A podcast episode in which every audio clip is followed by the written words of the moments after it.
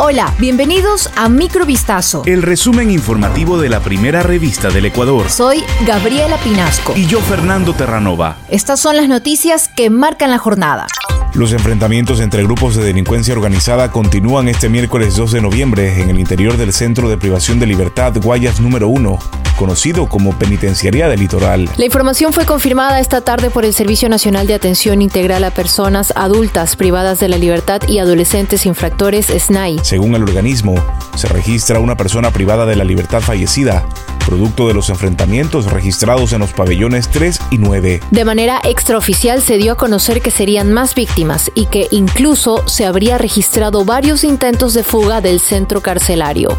El Ministerio de Gobierno respondió a las críticas lanzadas este miércoles por la Confederación de Nacionalidades Indígenas CONAIE en el contexto de la escalada de violencia criminal en Guayas y Esmeraldas, donde se decretó estado de excepción. La CONAIE lanzó un comunicado en redes sociales en el que señaló al gobierno de Lazo por su indolencia, incapacidad e inacción ante los hechos violentos registrados en los últimos días. Sin embargo, en una misiva, el gobierno aclaró que los problemas de inseguridad han sido combatidos y no provocados por el régimen del presidente. Resulta inverosímil entender un comunicado como este cuando acaba de terminar un proceso exitoso de diálogo, señaló el Ministerio de Gobierno. Además, el organismo manifestó que resulta grave no conocer que en este contexto el enemigo común es el terrorismo criminal provocado por el crimen organizado.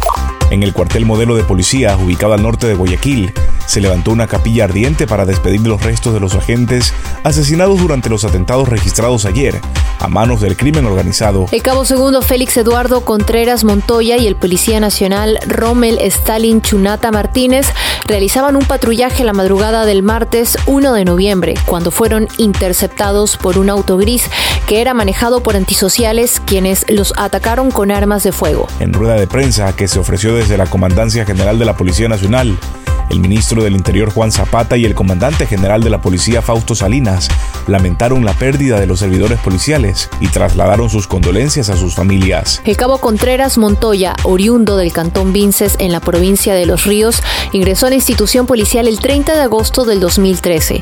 Durante su trayectoria de nueve años y dos meses, el agente recibió tres felicitaciones públicas y una condecoración al mérito profesional. De su lado, el servidor policial técnico operativo Stalin Chunata oriundo del cantón Penipe, provincia de Chimborazo, donde será sepultado por sus familiares. Tenía apenas cinco meses y siete días en la institución policial.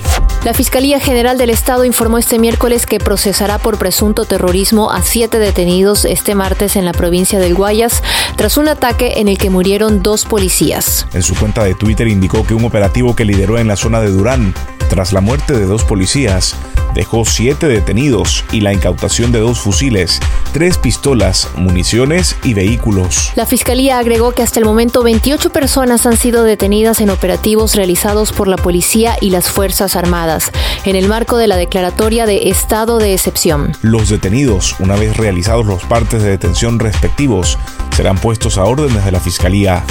Rusia afirmó este miércoles que la principal prioridad del mundo debe ser evitar una guerra entre potencias nucleares que podría acarrear consecuencias catastróficas. Estamos firmemente convencidos de que en la difícil y turbulenta situación actual, la máxima prioridad es evitar cualquier enfrentamiento militar entre potencias nucleares, afirmó el Ministerio ruso de Relaciones Exteriores en un comunicado. Moscú instó a las potencias nucleares a resolver esta tarea prioritaria poniendo fin a sus peligrosos intentos de usurpar los intereses vitales de los otros. Las declaraciones de Moscú se producen en momentos en que los países occidentales acusan a Rusia de usar la amenaza de una guerra nuclear para disuadirlos de apoyar a Ucrania, donde Rusia lleva a cabo una ofensiva militar desde fines de febrero.